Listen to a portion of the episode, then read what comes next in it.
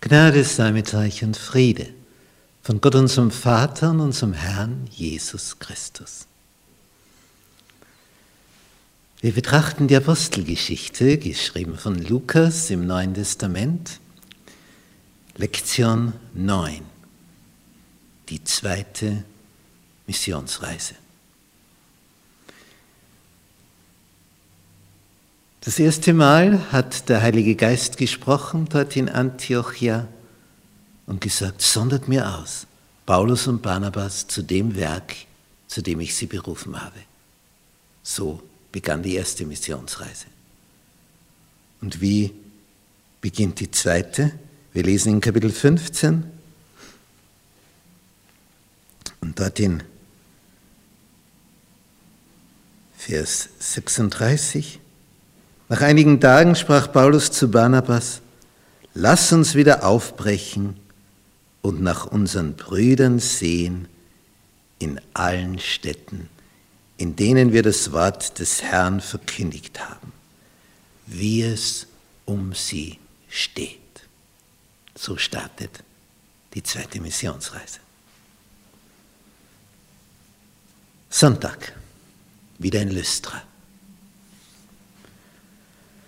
Nun, als Sie aufbrechen wollen, Sie wissen ja schon diesmal, wohin es geht. Sie haben Gemeinden, die Sie gegründet haben.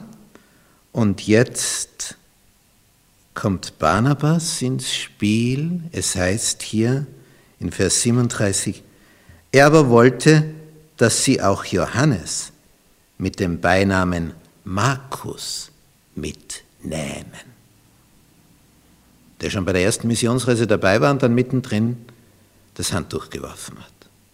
Es ist der Cousin von Barnabas. Und Johannes Markus ist jetzt gereift. Und er möchte gerne und er möchte seine Negativgeschichte ausbessern. Aber Paulus sagt, ja, ja, das kenne ich schon. Zuerst will er immer mit und wenn wir dann mittendrin sind, dann will er auf einmal wieder heim. Auf sowas kann ich verzichten. Vergiss es, der bleibt da. Und Barnabas, er ist immer dieser Brückenbauer. Nicht er war es gewesen, der Paulus eingeführt hat in die Gemeinde in Jerusalem, zu den Ältesten gebracht hat. Er war es gewesen, der in Antiochien Paulus gesucht hat, in Tarsus und ihn nach Antiochien gebracht hat. Barnabas ist immer der Brückenbauer. Und ich bin geneigt, hier Barnabas mehr Pluspunkte zu geben. Die Sichtweise, jetzt Johannes Markus diese Chance zu geben, das hat schon was für sich. Aber für Paulus ist die Sache viel zu ernst, als sich hier auf so etwas Unsicheres einzulassen und am Ende läuft er wieder davon. Und es entsteht so eine heftige Diskussion darüber. Der eine ja, der andere nein. Nehmen wir mit, nein, nehmen wir nicht mit. Es heißt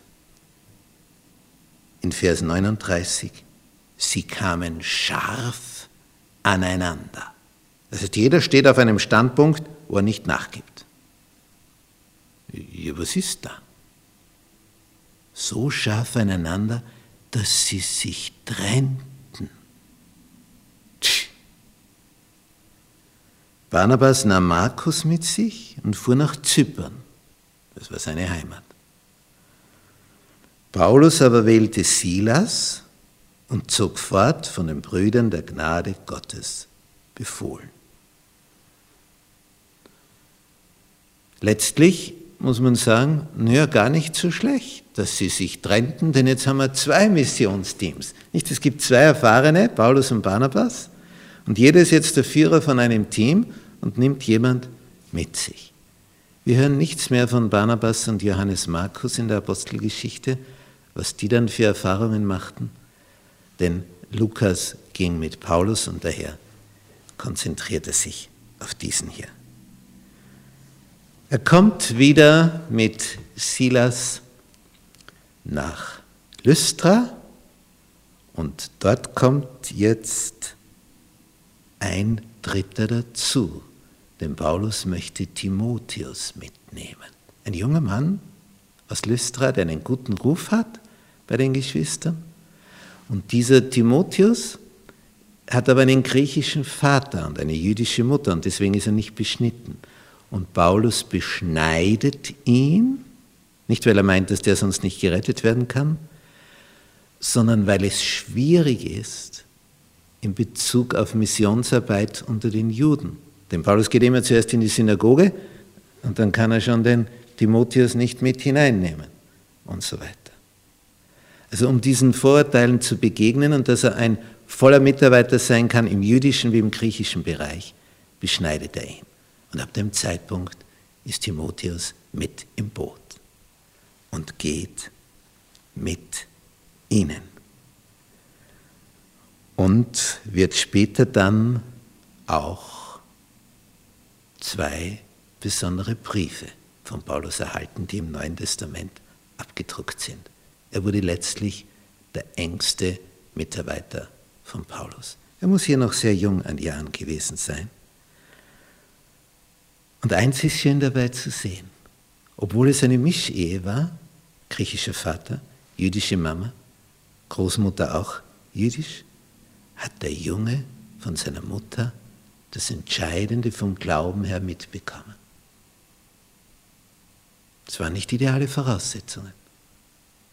Aber der Glaube der Mutter und der Großmutter haben dazu beigetragen, dass aus dem Jungen das wurde, was da jetzt sichtbar war. Ein Mitarbeiter für den großen Apostel Paulus. Das heißt was. So, jetzt waren sie zu dritt. Paulus, Silas und Timotheus. Was jetzt?